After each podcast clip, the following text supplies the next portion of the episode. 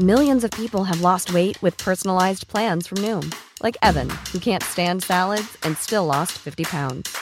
Salads, generally, for most people, are the easy button, right? For me, that wasn't an option. I never really was a salad guy. That's just not who I am. But Noom worked for me. Get your personalized plan today at Noom.com. Real Noom user compensated to provide their story. In four weeks, the typical Noom user can expect to lose one to two pounds per week. Individual results may vary. Nada más por convivir. Política, cultura y ocio. Con Juan Ignacio Zavala y Julio Patán. Aquí iniciamos.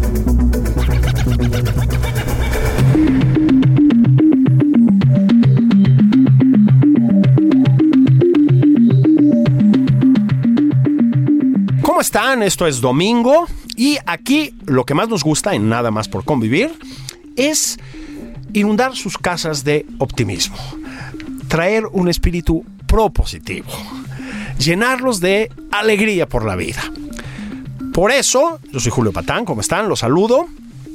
Lisa Sánchez es la persona ideal para eso. Lisa Sánchez, ¿cómo estás? Bienvenido otra vez. Muy bien, muy buen domingo. ¿Cómo están todos? Ya, ¿no? Felices de que podamos estar como este reflexionando sobre lo positivo.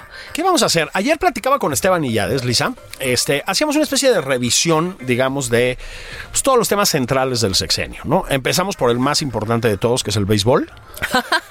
y luego ya fuimos por asuntos menores como la economía, la seguridad pública, el aeropuerto de Santa Lucía, ¿no? Este, debo decir que Esteban fue rudo. Y, y mira que Esteban no, no era un hombre así, eh, o sea, no, no era un hombre radicalmente crítico, digamos, con este, con este gobierno, ¿no? Yo digo que hoy nos pongamos propositivos. Me Es decir. ¿qué es lo que hay que empezar a hacer ya, a partir de 2020, en diferentes ámbitos? A lo mejor pensar eso. ¿Qué es lo urgente? Empecemos con uno de tus temas centrales, que yo creo que es el tema más frágil para este presidente. Seguridad. Seguridad pública. ¿Qué tenemos que hacer urgentemente en 2020? Dejarnos, yo creo que ya em, de las excusas y ponernos a trabajar en varios frentes. El primero, que me parece a mí el más importante, es realmente apostarle al tema de las policías desde lo municipal y desde lo estatal. Ya sabemos cómo viene el presupuesto, ya nuestros diputados lo aprobaron, ya se ratificó y sabemos que únicamente tenemos 20% del Fortamun, que es el subsidio que reciben los municipios por parte de la Federación para el fortalecimiento de la seguridad pública, pero que por lo menos con esos recursos, más los recursos que le tienen que asignar los municipios, los estados al tema policial, podemos trabajar. ¿Y qué podemos hacer ahí? Tenemos que dignificar el tema de la carrera policial, ¿no? Eh, El presidente López Obrador dijo hace, hace un par de semanas también en una de las mañaneras que subsecuente al aumento en el salario mínimo tendría que venir la revisión de los salarios de los policías, precisamente para poder tener fuerzas civiles, policiales suficientes, pero que también le apuesten a una profesionalización para que esto sea una, una oferta laboral seria, sea un, una- una- un tema de desarrollo personal y profesional de las personas y no sea pues ya lo que quedó, eh, ¿no? Digamos, hoy en día a nadie nos gustaría que nuestros hijos fueran policías por las malas condiciones en las que eh, estas personas que se dejan la vida por nosotros todos los días tienen que operar. Entonces yo creo que por ahí hay una beta de trabajo eh, colectivo con la sociedad, con la comunidad, con los vecinos, con las mismas corporaciones policiales y los gobiernos de todos los colores, ¿no? En términos de municipios y estados, que es imperativo no solo explorar, sino por- concretar ya de manera como muy rápida.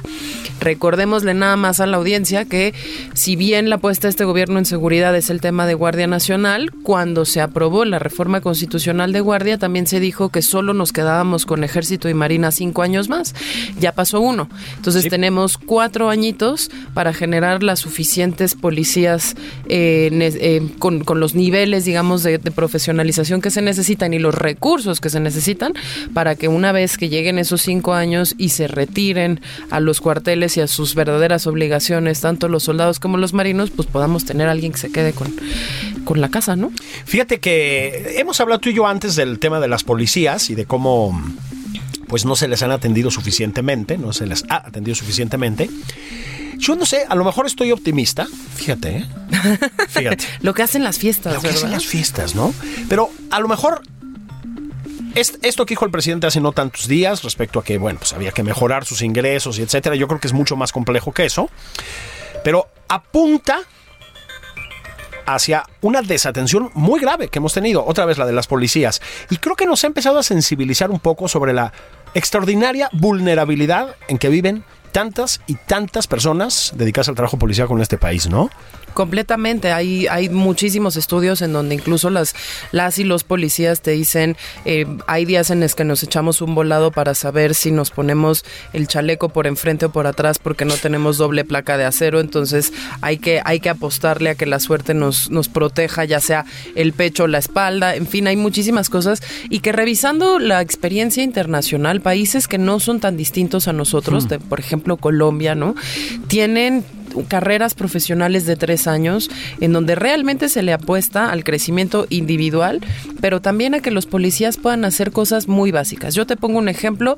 Eh, ya estamos empezando en algunos puntos del país a permitir que los policías eh, reciban denuncias ¿no? y puedan iniciar el proceso que no tiene que requerir que tú vayas después de que todavía te robaron a encontrar un ministerio público y abrir tu proceso de investigación del delito en el ministerio público. Pero ¿qué pasa? Les, les dimos una cosa que se llama informe policial homologado, ¿no? que es una cosa que ellos tienen que llenar. Muchas de las veces hay una incomprensión sobre cuáles son las informaciones y los datos que tienen que poner ahí, que eso dificulta poder iniciar una investigación del delito expedita y relativamente diligente, ¿no?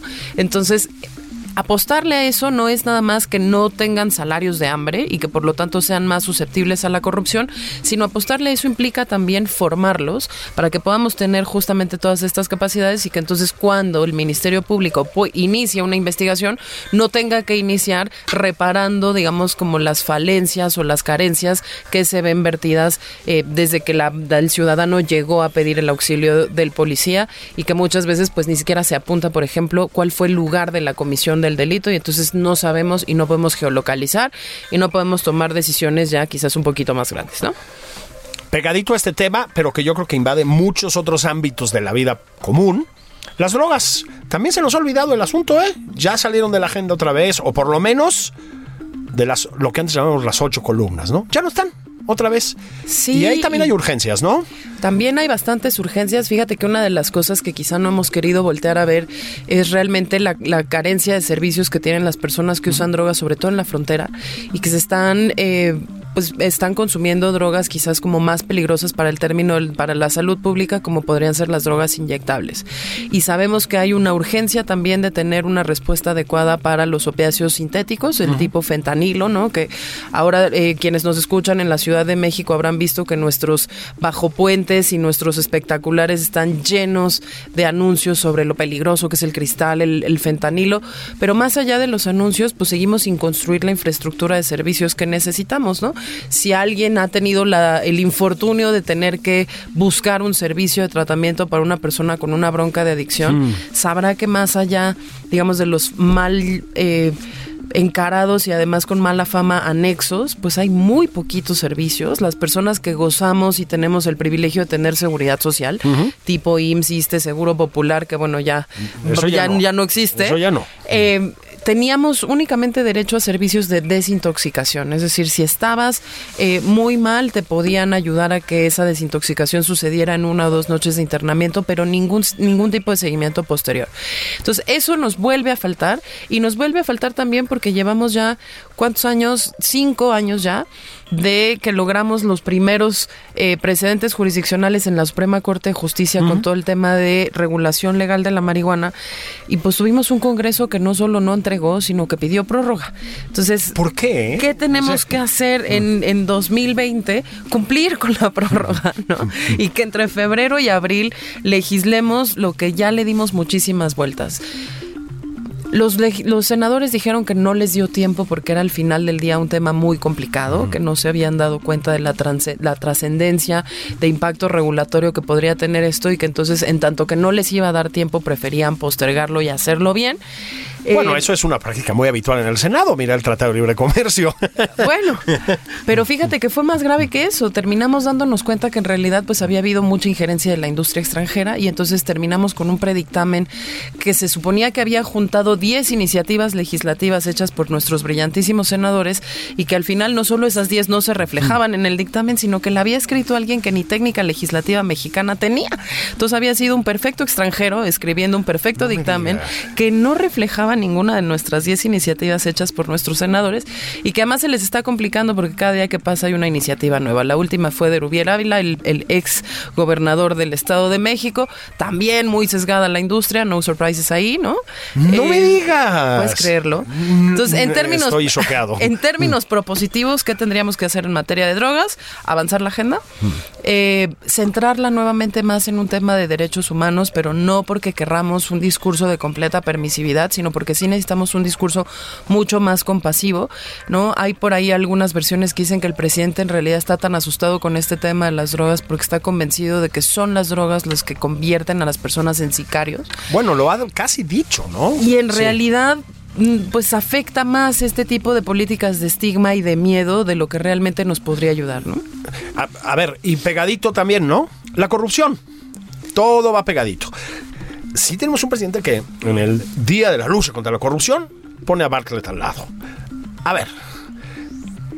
Mm, ¿Hay una efectiva política de lucha contra la corrupción? ¿Realmente se ha avanzado en ese terreno más allá del discurso? Fíjate que sí, ahí tendríamos que ser muchísimo más consecuentes con el discurso, ¿no? No solo porque los símbolos importan, ¿no? Antes de entrar al aire, tú y yo estábamos platicando de este tema de los símbolos y entonces evidentemente que en el Día del Combate a la Corrupción no puedes tener a una persona que tiene una investigación abierta por más de una veintena de propiedades que no se explican con los salarios de funcionario que ha tenido toda la vida, porque además el señor, pues eso ha sido toda la vida. Toda la ¿no? vida. Toda la vida ha sido chapulín de distintos cargos Ajá. públicos y que no, pues nomás las sumas no dan, ¿no?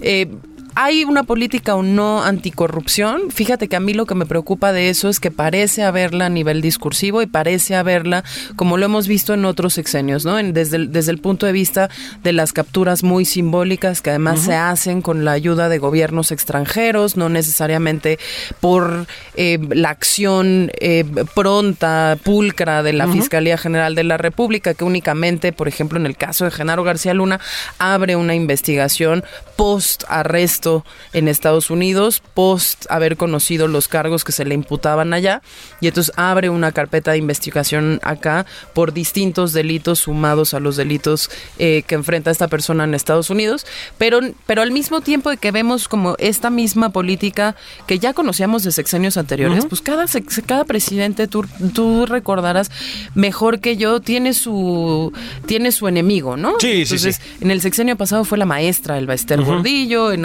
anteriores han sido líderes petroleros.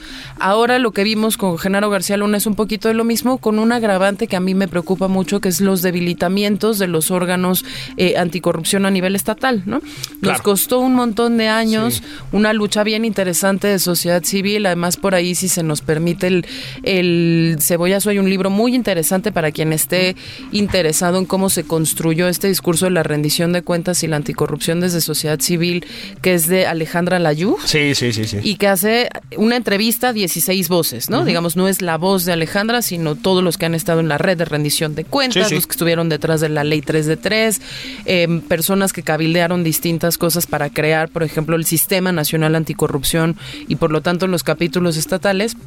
Una de las cosas que nos preocupa es justamente este embate a la sociedad civil, al trabajo de construcción desde la sociedad civil, pero por el otro lado el debilitamiento pues, de los órganos autónomos y el hecho de que no tenemos realmente presupuestos asignados para fortalecer esta lucha y que no tenemos y seguimos sin tener a dos días de cerrar el año magistrados anticorrupción, ¿no? Un detallito, ¿no? Un detalle que, que se le ha ido a las ya dos periodos ordinarios de sesiones a nuestro Congreso y que siguen sin nombrar a esos magistrados y entonces por lo tanto nuestras fiscalías especializadas en combate a la corrupción pues no tienen hoy los jueces que necesitan para desahogar todos los casos y parecería que el resto es básicamente la, la unidad de inteligencia financiera, ¿no? La UIF y ahí se están desahogando muchísimas eh, investigaciones, pero de nuevo pues esto no puede ser one man show, no puede ser eh, la lucha de un solo hombre, no puede ser solo Santiago Nieto y el presidente. Realmente tenemos que poner a funcionar la maquinaria en todos los niveles. Recordémosle además a nuestra querida audiencia para mantener el, punto positivo, la, cerramos la administración pasada con 16 gobernadores en fuga, ¿no? Sí, es un, un récord. Era, yo me acuerdo que eh, con otros periodistas eh, nos reíamos un poquito porque parecía como pollitos en fuga, ¿no? Como esta película. Sí, sí, Chicken Run. y eran así nuestros gobernadores, ¿no? Porque teníamos uno acusado de peculado, otro de tráfico ilícito de drogas, otro de malversación de fondos públicos. bueno. Y ahí es en donde hay que fortalecerlo más más control sobre los estados, más control sobre los gobiernos estatales y etcétera. Tampoco sé si va por ahí, ¿no? Pues no, no necesariamente en términos legales, mm. porque justamente discutíamos, por ejemplo, hace un par de semanas, tú recordarás que se debatió nuevamente la reducción del, del financiamiento de los partidos políticos. Y no necesariamente tiene que ver con que una ley ya mágicamente te prohíbo que hagas esto y entonces ya nadie lo va a hacer, porque pues viva México no necesariamente funciona así. Pero lo que decíamos es, sí tenemos que tener un mayor empoderamiento ciudadano y un cambio en los incentivos de cómo funciona el sistema completo para que, por ejemplo, los partidos políticos no puedan hacer el cálculo del todo esto está prohibido, voy a mm. violar todas estas disposiciones, pero al final como solo va a ser una multa después de un proceso largo que no me va a significar perder los puestos que ya gané violando todas estas disposiciones o usando dinero chueco, pues el cálculo es, me alcanza y te lo pago, ¿no? Después de que me peleé con el tribunal, después de que el INE me diga cuánto asciende la multa, después de que incluso yo ya gané todos los puestos que me van a dar todas las prerrogativas de dinero público, pues se me dicen que esto me va a salir en mil millones de pesos. Fantástico. Y además no olvidar que ellos ponen a las personas que después hacen las leyes. Y entonces, ¿por qué no pasó nuestra querida ley de, de financiamiento de los partidos políticos de recorte? Pues porque había ahí un transitorio en donde dos partidos políticos lo que querían era condénesenos, ¿no? Este, mil millones de las multas que le debemos al INE. Entonces sí, pasamos una ley para ser más austeros, pero en esa misma ley de ser más austeros, nos estamos dando a nosotros el permiso de que se nos perdonen los castigos que nos impusieron por prácticas ilegales anteriores, ¿no? Entonces tienes toda la razón, no es un tema nada más de leyes, pero sí creo que es un tema de muchísima exigencia para que pongamos como ciudadanos nuestras instituciones a funcionar. Te pongo un ejemplo que a lo mejor es micro chiquitito, pero con el que estoy segura que mucha gente se puede identificar. No conocemos que existen nuestros juzgados cívicos. Claro. ¿No?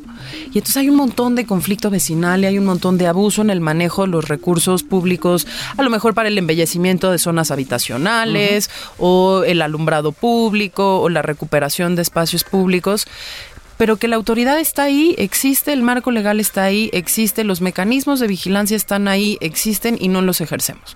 Entonces, organizaciones de la sociedad civil, entre ellas México Unido contra la Delincuencia, lo que hacemos es enseñarnos a los ciudadanos a utilizarlos para que esa autoridad pues no, se haga guaje, en buen español, que la podamos activar y entonces pues de poquitos en poquitos ir viendo que si había dinero para 10 patrullas, no se gasten el dinero en la fiesta de fin de año, por ejemplo, ¿no? Que sí se compren las 10 patrullas.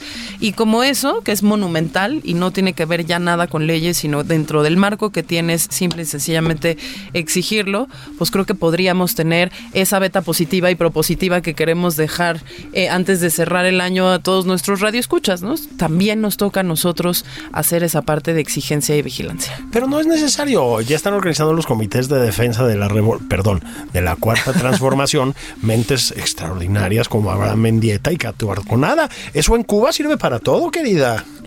Pues fíjate que yo no no creo. no, no lo van a solucionar, ¿sí? No, no, hombre, no. Ojalá, ¿no? Ojalá fuera todo como tener la varita mágica que con dos personas alcanza para modificar todo y absolutamente. Yo creo que no, yo creo que además muchos de ellos se van a terminar dando cuenta de que justamente este país es tan grande y cuesta tanto moverlo que sí se necesita el fortalecimiento desde lo local y desde los estados. O sea, el presidente puede tener todo el voluntarismo político que quiera y sus seguidores lo mismo, pero somos 126 millones de mexicanos, es el, el treceavo país más grande del mundo, tenemos realmente problemas complejísimos desde lo local, que si no le entramos desde ahí, pues triste nuestra calavera, porque de verdad no nos va a alcanzar con toda esa voluntad supuestamente expresada desde la narrativa y desde el púlpito de las mañaneras, ¿no? Un ejemplo chiquitito, por ejemplo, de em, cómo realmente somos este crisol de cosas bien complicadas. Acabamos de presentar hace un par de semanas una cosa que le llamamos Atlas de Homicidio 2018 en México Unido contra la Delincuencia y lo que hicimos fue un Zoom. Todos hablamos y en estos espacios hemos discutido hasta la saciedad los más de 30 mil muertos anuales, el día más violento que tuvimos ahora en diciembre con más de ciento y tantos eh, personas asesinadas y demás, pero no le hacemos el zoom a las cifras que ya tenemos. Entonces hicimos ej- ese ejercicio y nos dimos cuenta de unas cosas impresionantes. A ver, a ver. Hay dinámicas que no se expresan en lo nacional, que no respetan las fronteras de lo estatal y que son propias de distintas zonas. Por ejemplo, si encontramos un comportamiento muy claro en el tema de homicidios con las principales redes carreteras federales y la existencia de aeropuertos que indican que sigue estando muy ligado con las economías ilegales de tráfico internacional.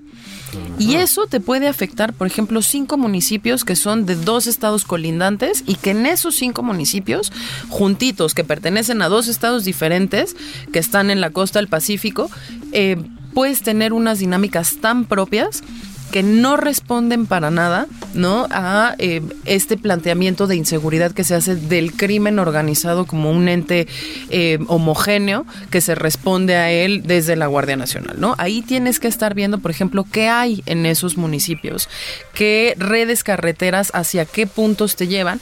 Y es muy claro que hay ciertas de las ciudades más violentas que lo que son es que son hubs de conectividad con Houston, con McAllen, con San Diego, con tal. No es casualidad que siga tu top ten de de tu, ¿no? Este, tu ranking de las tres ciudades más violentas, siendo Ciudad Juárez, siendo eh, Tijuana, siendo Acapulco, ¿no? Sí hay un tema de economías ilícitas que tenemos que ver y lo traigo a consideración justo porque nos tiene que importar lo local, nos tiene que importar trabajar con las comunidades, pero también nos tiene que importar conectar esas agendas. Claro. Corrupción, drogas y seguridad, al final del día, todas ellas confluyen, las tenemos que ver así. Si no, pues creo que no nos va a alcanzar, ¿no? Y nos urge que nos alcance. O sea, ¿me quieres decir que repartir este llamadas becas, eh, en otros contextos se les llama empleos, ¿no? No es suficiente. Pues no, justo no, ¿no? Este, hay, hay unas dinámicas súper em, interesantes en, por ejemplo, el Triángulo del Huachicol, ¿no? Eh, ¿Qué hay ahí, además de esa red carretera? ¿Qué hay ahí en términos de abandono en la presencia estatal? ¿Qué hay ahí, em, pues, en términos de de organización comunitaria, ¿no? ¿Cómo, no, cómo nos estamos em, repartiendo las, las, las responsabilidades, qué tipo de autoridad hay ahí, qué infraestructura hay, y nos damos, nos dimos cuenta de unas cosas increíbles. Em, si quieres lo, les, les traigo ciertos infográficos para que le entremos al tema, porque sí, de verdad está súper interesante. Entonces, eso, no, claro que no una política única y que nos digan la política de seguridad es la política social, no nos va a alcanzar precisamente para tratar eh, estos temas si lo que realmente queremos es la pacificación, si realmente lo que queremos es que bajen estos, estos índices y si realmente queremos cumplir lo que se nos dijo narrativamente, pero no era cierto, que era alcanzar el punto de inflexión a partir del cual todo iba a descender y todo se iba a arreglar. Y tiene que ver con todo. Tiene que ver todos estos corredores que encontramos, por ejemplo, ligados a los tráficos internacionales, pues ahí hay mucha compra de autoridades, pero no necesariamente es la culpa de un gobierno civil, porque además eso también lo vimos a finales de este año eh, con muchísima preocupación. Recordarás que se detuvo la aprobación de una iniciativa para militarizar la Marina Mercante. sí, sí, sí. ¿no? Y parece que la eh, la Marina, por ejemplo, o la institución, las Fuerzas Armadas, la institución militar característica de su disciplina, es como el Box Bunny de ese chiste. ¿Te acuerdas que el Box Bunny era el, el pitcher, el bateador, Ah, sí, sí, sí, el que cachaba, el que la. Y era el mismo, el mismo, el mismo.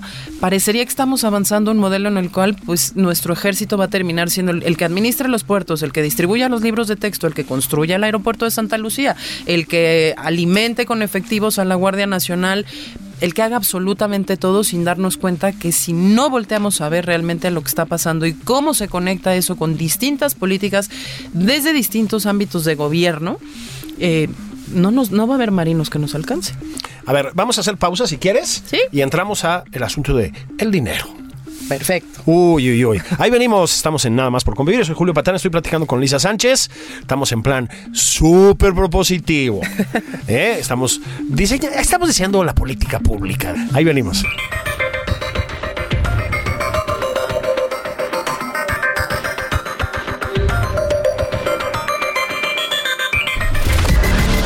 Sigue a Julio Patán en Twitter. Arroba Julio Patán 09. Esto es Nada más por convivir, una plática fuera de estereotipos con Juan Ignacio Zavala y Julio Patán.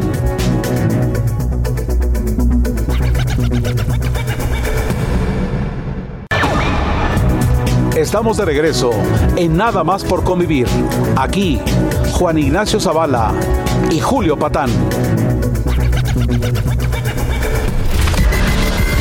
Sigue a Juan Ignacio Zavala en Twitter. Arroba Juan. Estamos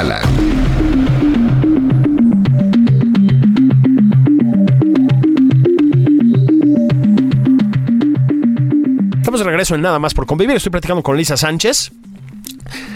¿Qué es lo que estamos haciendo aquí? La chamba del presidente y de su gabinete. Estamos diciendo, bueno, yo no, Lisa. Estamos, este, digamos, señalando las urgencias, lo que no se puede dejar de hacer a partir del año que viene en términos de políticas públicas. Hablamos de seguridad, hablamos de drogas. Hay que hablar de dineros, porque, bueno, hablamos de corrupción. Son tres temas además muy vinculados, Lisa, evidentemente. Y también el dinero. Es decir, sí tenemos un problema muy grave con la economía y sí hay, ya que estábamos hablando, son asuntos muy tuyos, temas muy tuyos de seguridad, de violencia, de corrupción, pues también la falta de empleos, la falta de dinero circulando por ahí tiene que ver con esto, ¿no? ¿Qué hay que hacer? Híjole, por ejemplo, este aprobar buenos tratados internacionales, ¿no? Leerlos. Leerlos, Sí. aprobarlos, eh, dejarse ayudar precisamente por los sectores que pueden darnos el mejor análisis de qué pasaría si cambian ciertas condiciones eh, o no. También hace un par de semanas lo que veíamos era eh, frente al anuncio de que ya se iba a ratificar el Tratado de Libre Comercio, los protocolos, todo el escándalo de si hubo sorpresa o no, si chamaquearon al, al subsecretario o no. Te van a llamar Sanchecitos. Ten cuidado, ¿eh? Sí. no, pero a lo que voy es, vimos una fluctuación muy interesante del tipo de cambio, Mm. ¿no? No sé si lo percibieron ustedes, pero hubo una baja muy Sí, significativa. sí, sí, sí, estaba el- del 19 en algún Exacto, momento, los sí. niveles de 18.80, 18.90, cosa que digamos para... em, cierto sector de la población puede ser una muy buena noticia, sobre todo aquellos que tienen deuda contratada en moneda extranjera o aquellos que deciden viajar al extranjero y pueden tener un mayor poder adquisitivo fuera, pero que puede ser también pues un- un- una fluctuación muy eh, intensa para el sector exportación, Claro. por ejemplo, ¿no? Em, entonces, Un peso demasiado caro, digamos, sí. una de las constantes en este año que, que vimos fue muchísima volatilidad, precisamente por la tensión en nuestra relación bilateral con los Estados Unidos. Empezamos muy bien unas rondas de, re- de renegociación del NAFTA, ahora TEMEC, donde había, ya sabes, eh, se filtró mucho en los medios el cuarto de al lado, ¿no? De los más de 100 eh, representantes de los distintos sectores de la economía de México, los empresarios que estaban acompañando al gobierno. Se, se dijo que se había logrado una gran negociación muy eh, eh, benéfica para México, que eso nos trajo una muy buena noticia, que fue el tema de la reforma laboral y- y el consecuente aumento del salario mínimo. Para México, yo creo que justo una de las cosas que sí tienen que ver con ir disminuyendo de manera paulatina pues las oportunidades criminales es ir incrementando las oportunidades de integración en el sector económico formal eh, a partir de medidas como estas pero que nos trajo también muchísima incertidumbre por la bronca arancelaria, porque eh, el otro Vox Bunny del sexenio es Marcelo, ¿no? A Marcelo lo No, mandamos bueno. a arreglar las fronteras, a arreglar la migración, a arreglar el TEMEG, a arreglar los aranceles, que si las organizaciones terroristas o no terroristas, en fin. Eh, y eso nos generó, yo creo que un incentivo también un poco perverso hacia finales del año Mm. para cerrar cualquier cosa, ¿no? Ya lo que fuera, con tal de que esa incertidumbre se acabara, Sí. no importaba si los agregados o no los agregados, y por ahí nos pasaron un gol que em, según me explicaron quienes sí saben de estos temas y de leyes aduaneras, pues sí tiene que ver con una em, posibilidad prácticamente unilateral de Estados Unidos de evaluar y cancelar incluso el ingreso o el egreso de productos y los aranceles que se imponen dentro del tratado por violaciones a las leyes laborales o cuestiones de contratación colectiva y sindicales que no tienen un mecanismo similar en la ley mexicana y que nos ponen en cierta desventaja, pues justo hablando de cómo vamos a tener nosotros los mexicanos acceso a esa economía, Claro. acceso a ese dinero, certidumbre sobre lo que viene y también certeza sobre cuáles son nuestras condiciones como economía global, pero también como sectores específicos en México y si va a haber o no más trabajo, que es al final lo que más nos importa, ¿no? Y qué tipo de trabajos, ¿no? Otra de las discusiones que me pareció apasionante de este fin de año, no sé tú qué opinas, es todo este tema de la discusión generacional entre boomers Ah, sí, y sí, millennials sí. con respecto del ITAM y una de las cosas que a mí, que yo rescaté como un poco de todo este ruido blanco, sobre todo que hubo en redes sociales, es pues sí una desesperanza de una generación que no encuentra trabajos que le permitan tener, ya deja tú un Afore o un Infonavit, ¿no? Acceso a servicios médicos básicos, Sí, sí. eh, prestaciones eh, mínimamente que, que te permitan después, por ejemplo, tener pues un crédito hipotecario con el cual volverte propietario de algo. Y creo que por ahí también eso es de las cosas que más nos preocupan. ¿Cuántas personas que nos están escuchando no cobraron aguinaldo este fin de año, no? No, no toquemos ese tema, ¿no?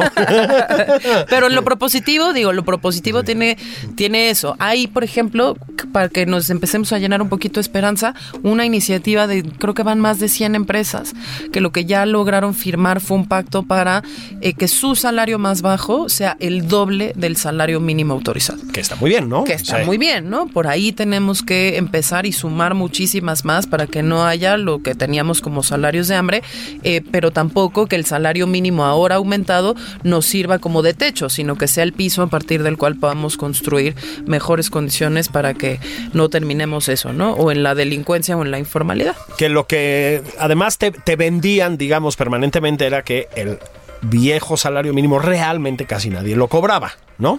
Que era como eso. Indicativo, ¿no? Que era Porque como además estaba indexado a um, cálculos de multas y de precios de carburo, de hidrocarburos o no sé cuánta cosa.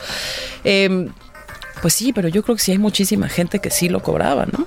Otra las... Y aunque no lo cobrara, tampoco les alcanza el dinero. Es Claro, que y, no. y lo, lo- lo ponían por ahí varios analistas de que le han entrado con mucho seso a este tema, ¿no? Estaban Gerardo Esquivel, estaban Ricardo Becerra, Becerra, claro. estaba Chertorivsky, que lo que decían era, el, el punto del salario mínimo no era que aumentara siempre con la inflación, es que siempre se quedaba por debajo del costo de la alimentación básica, ¿no? De la canasta básica alimentaria.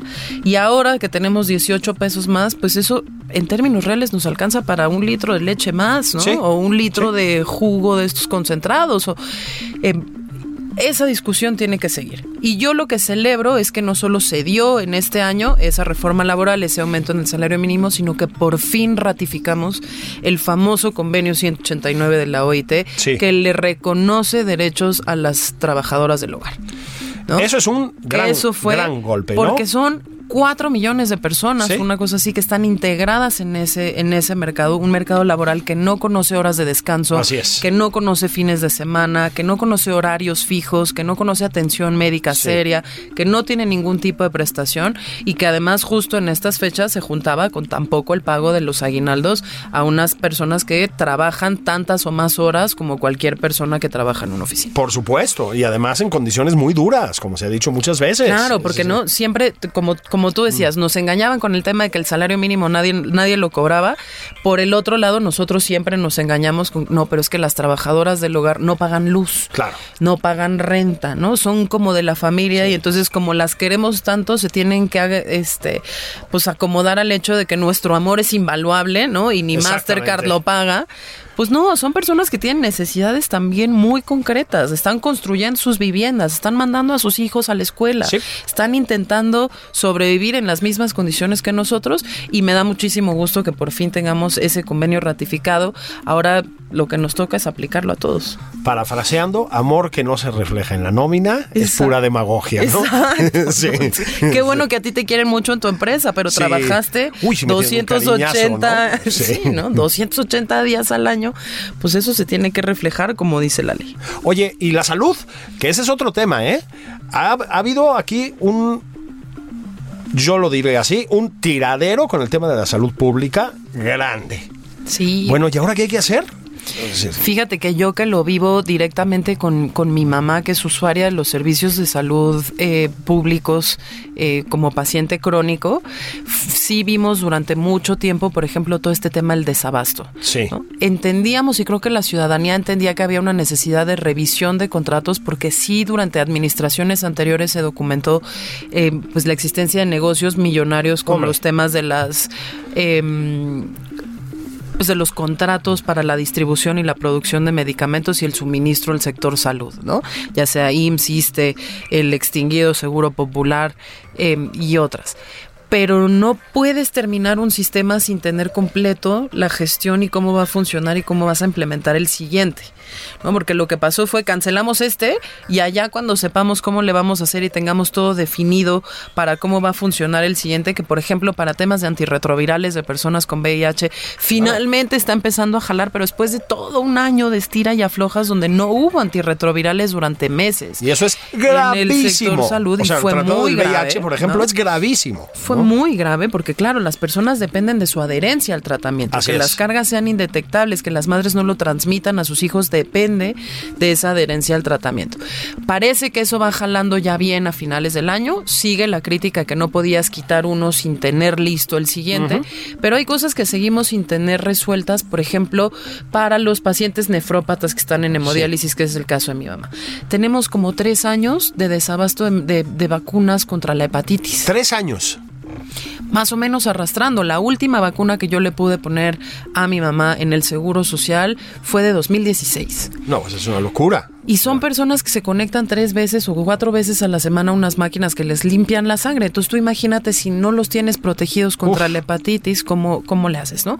Creo que ahí hay unos temas bien interesantes también a los cuales darle seguimiento.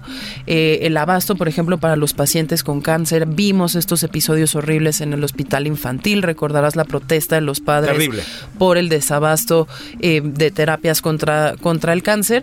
Y eh, otra de la que se habló poquito, pero creo que también nos toca justo en este bit de dignificar ciertas profesiones, pues todos los temas de enfermeras, médicos en el sector salud que trabajan en unas condiciones tremendas y que eh, pues no vieron tampoco reflejado eh, un esfuerzo claro, sino que al contrario les hicieron recortes por la política de austeridad que los dejaron todavía con menos insumos, menos personal, menos capacidad de renovar las instalaciones hospitalarias, eh, porque había que darle dinero a los programas sociales. ¿no? Y uno entiende que en la administración pública esto del- de los presupuestos de suma cero existe, si le aumentas a algo le tienes que reducir a algo, pero creo que el sector salud era uno de los que menos necesitaba mayores reducciones porque ya opera y funciona con alfileres. Decía, estábamos platicando Juan Ignacio Zavala y yo hace unas semanas aquí con Germán Martínez, y decía, bueno, no se ahorra en salud y en educación. Claro, ¿no? Porque es, es- ese, ese ahorro al final del día no es ahorro, es una falta de inversión, ¿no? Y las inversiones tienen retorno, los ahorros no, ¿no? Y entonces sí es bien importante eh, eso. Hay pacientes que esperan semanas por una cama, ¿no? Ayer, por ejemplo, eh, una de las historias trágicas que nos toca escuchar mientras nosotras, mi madre y yo vamos a la diálisis, pues una persona que regresaron de la diálisis porque tenía un preinfarto y lo regresaron solo a su clínica familiar.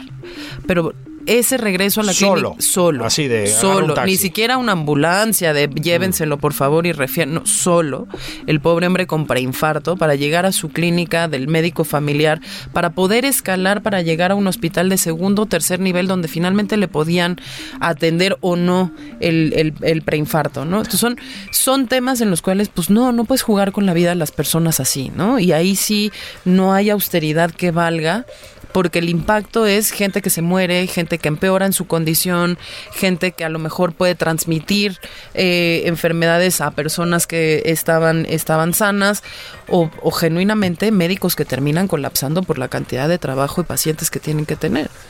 Decíamos, eh, tema, tema central, el de la violencia, ¿no? Creo que ya lo platicamos además aquí eh, contigo en alguna ocasión anterior. Creo que es el punto más flojo de esta administración. Además es una potencial eh, explosión de dinamita, me parece.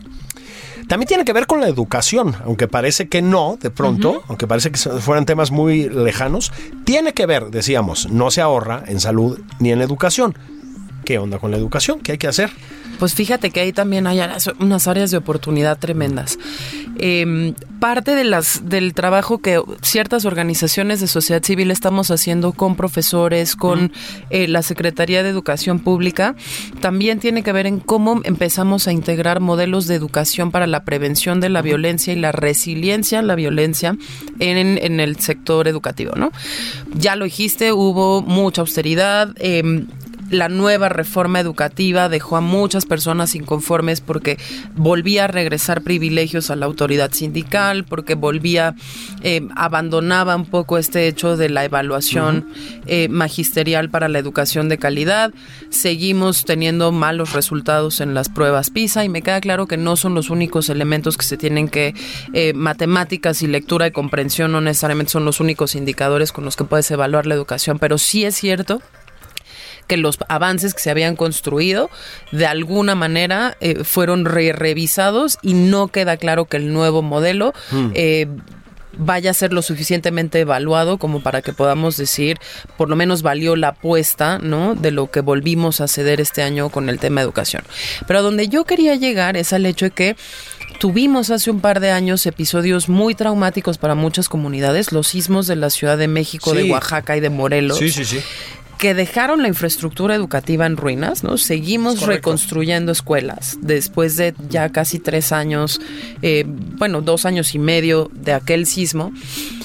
Y seguimos sin poder tener un modelo de educación para profesores y padres de familia sobre resolución pacífica de conflictos. Claro. Fíjate, Julio, nosotros entramos a varias escuelas y lo que nos dimos cuenta es que no hay, no existe la costumbre de una asamblea en donde los mismos chavos puedan decir dónde están sus fuentes de conflicto, cómo, re- cómo eh, identificar, prevenir y, corregir el tema de acoso escolar, cómo eh, los mismos padres de familia tienen que dirimir sus conflictos, incluso intraescolares, sin recurrir a armas ni blancas ni armas de fuego. ¿no? Y hay muchas escuelas en donde la presencia de esa violencia es ya tan enquistada porque el contexto mismo es igualmente violento Claro. que ya no existe la negociación, ya no existe la palabra, ya no existen las vías institucionales, ya no existen los canales de diálogo y ya todo es, eh, pues si me molestaste, mi papá y tu papá se ven a la salida y hay genuinamente conflictos escolares que se dirimen a balazos o con violencia en los alrededores de las escuelas, ¿no? Y ahí creo que hay un área de oportunidad bien interesante también para que en ese no ahorro en educación, al revés, se invierta en cómo vamos a lograr educación para la paz, mediación y resolución pacífica de conflictos, eh, creación de Estado de Derecho, vida en democracia, respeto a los derechos del otro y prevención de la violencia y el acoso en los chavitos y su atención psicológica temprana para que no terminemos eso en un país en donde olvídate de la, de la, del manto de la delincuencia organizada que es el lente a partir del cual siempre vemos los temas de violencia Sí, sí, sí. las infracciones de tránsito. ¿No? Cada vez con más frecuencia estamos Sí. viendo que adentro del hogar hay violencia letal.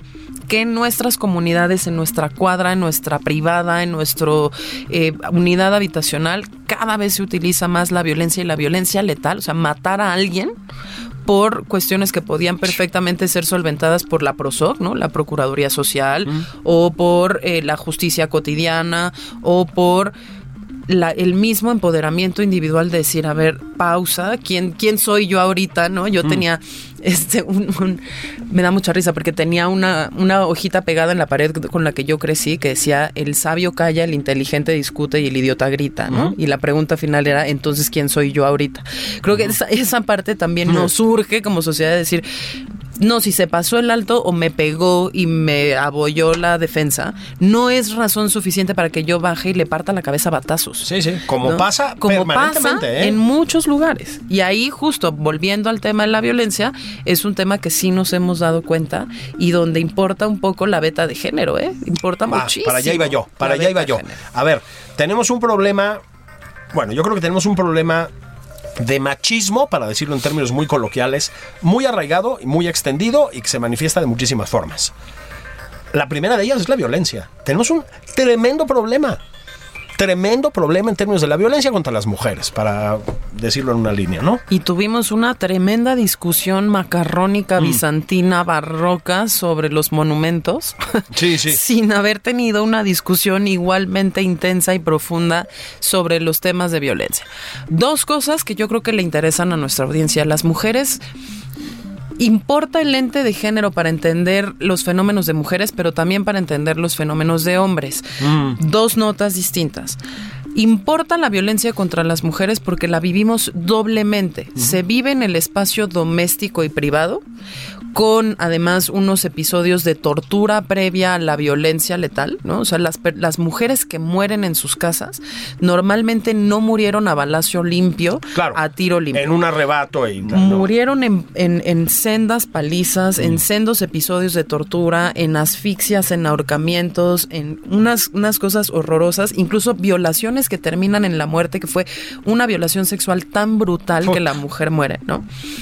Y además estamos viviendo un crecimiento eh, muy relacionado con los temas de militarización de la seguridad pública y el incremento mismo de la violencia letal en la calle, en donde cada vez más mujeres son asesinadas en la calle. Exactamente. Entonces, a eso se le suma y por eso, perdón, importa el lente de ver el tema de las mujeres. Pero también importa ver en la violencia por arma de fuego, son todos hombres, pero ¿qué tipo de hombres?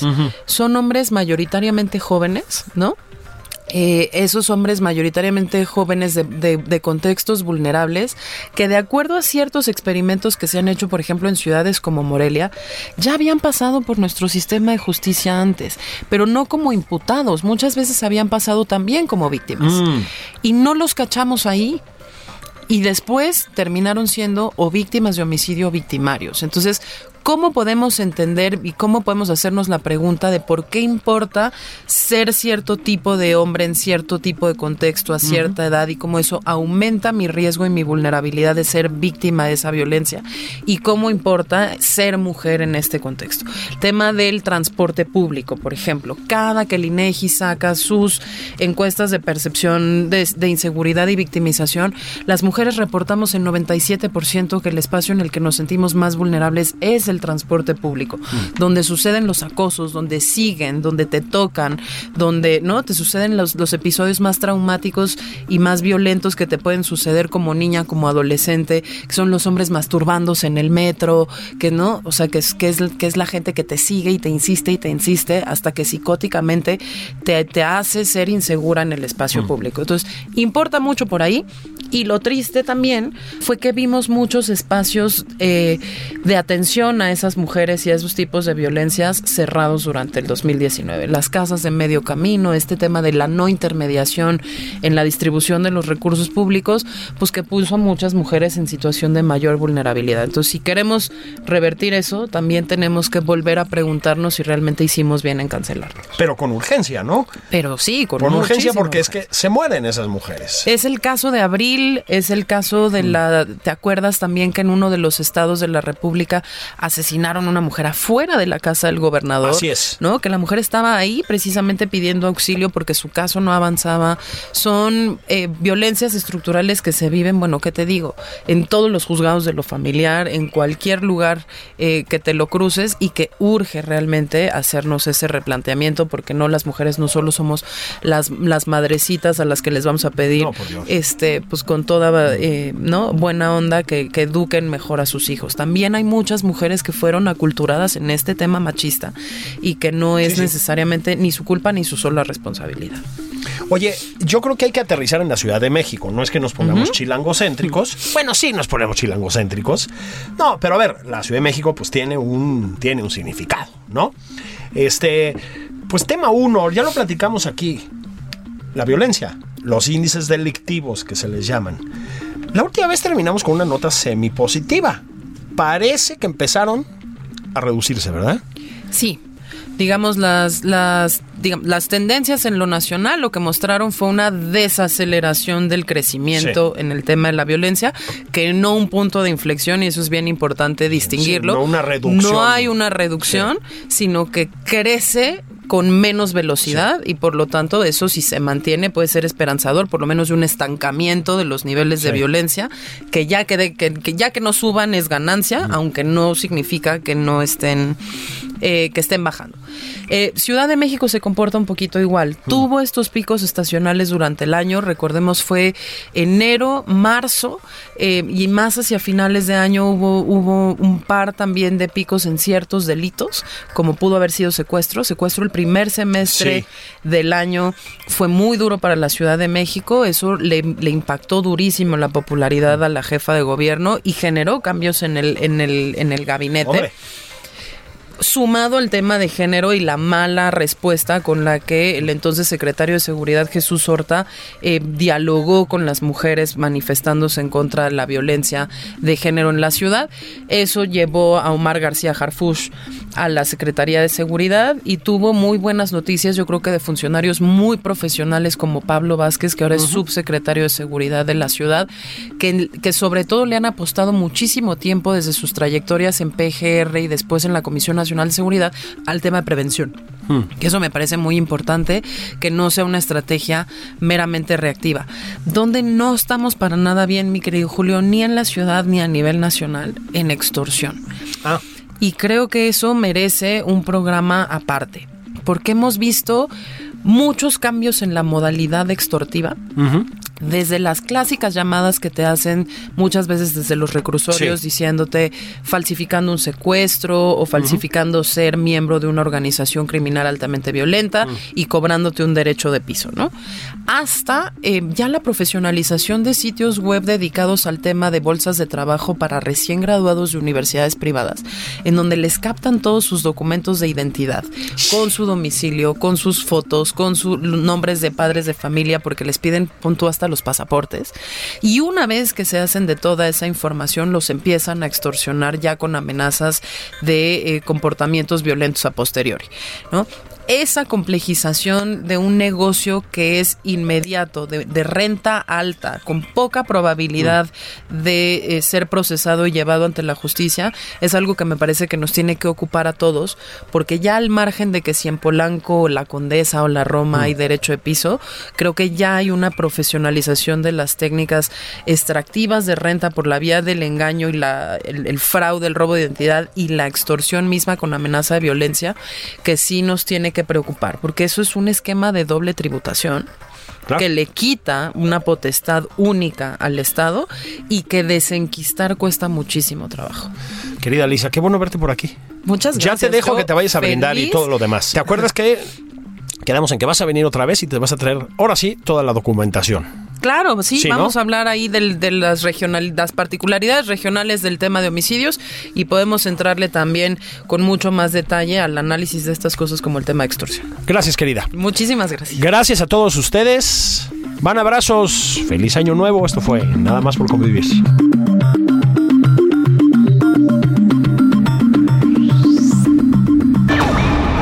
Esto fue Nada más por convivir. El espacio con política, cultura y ocio, con Juan Ignacio Zavala y Julio Patán.